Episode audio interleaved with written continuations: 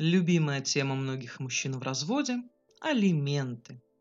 Как стервы жены на эти огромные суммы живут, в ус не дуют, тратят все на себя. Вот такие вот бабы сволочи. Мой бывший оказался именно из этой категории. Ушел, как он любит говорить, с одним чемоданом, оставив все дочери и мне. Что он там оставил, я не знаю, но чемодан, с которым он ушел, мы покупали в браке. Когда он пришел в мою квартиру, где мы жили, все его пожитки умещались в коробку из-под микроволновки. За время брака он приобрел новый телефон, пивной живот и пополнил гардероб. Никаких машин, заводов и пароходов за ним не значилось. Но звучит как «я все оставил ребенку». Вопрос с элементами я не поднимала. Он решил сделать сам этот широкий жест и выделять на дочь аж по 7 тысяч в месяц. Вам смешно? Мне очень. У нее только занятия по английскому в месяц на 4 тысячи выходят. Не говоря уже про бассейн, различные кружки, одежду, еду, ну и так далее. К тому же платит он их как-то через раз. С ребенком папа видится тоже как-то очень эпизодически. Может пропасть на пару-тройку месяцев, а потом заявиться топать ножкой, что он желает увидеть дочь. Ведь он отец. Отношения у них нормальные, поэтому я и не думаю запрещать. Но больше раздражает, когда он требует отчет, куда уходят деньги.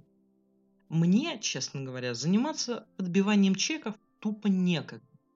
У меня две работы и забота о ребенке – которого нужно накормить, сделать уроки, привести, увести по секциям и кружкам. Сидеть и подсчитывать, на что я потратила астрономические суммы папы ребенка, мне некогда. Об этом я ему в лоб и заявила. Какую истерику он мне закатил. Что вы, что вы.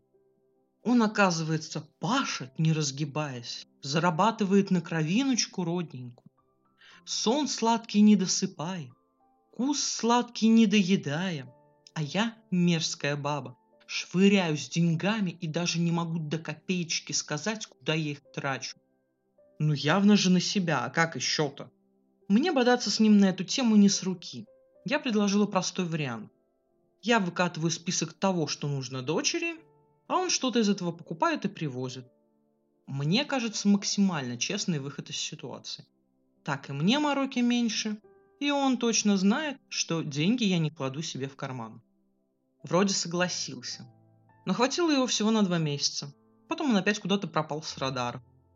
Когда вновь объявился через два месяца, спросил, что нужно дочери. Я ему сказал с учетом невыплаты за два месяца, то есть на 14 тысяч. Дочери как раз нужно было обновить кровать и учебный уголок. Не знаю, с чем связана реакция бывшего, может, он, конечно, не в курсе, что 7 плюс 7 будет 14, но он так возмущался. Потом заявил, что я слишком много хочу, и надо через суд установить сумму алиментов. Хозяин барин. Был суд. Так теперь этот умник должен по 10 тысяч ежемесячно. Общается он со мной теперь сквозь зубы. Хотя сам настаивал на суде. Недавно я купила в кредит новое авто.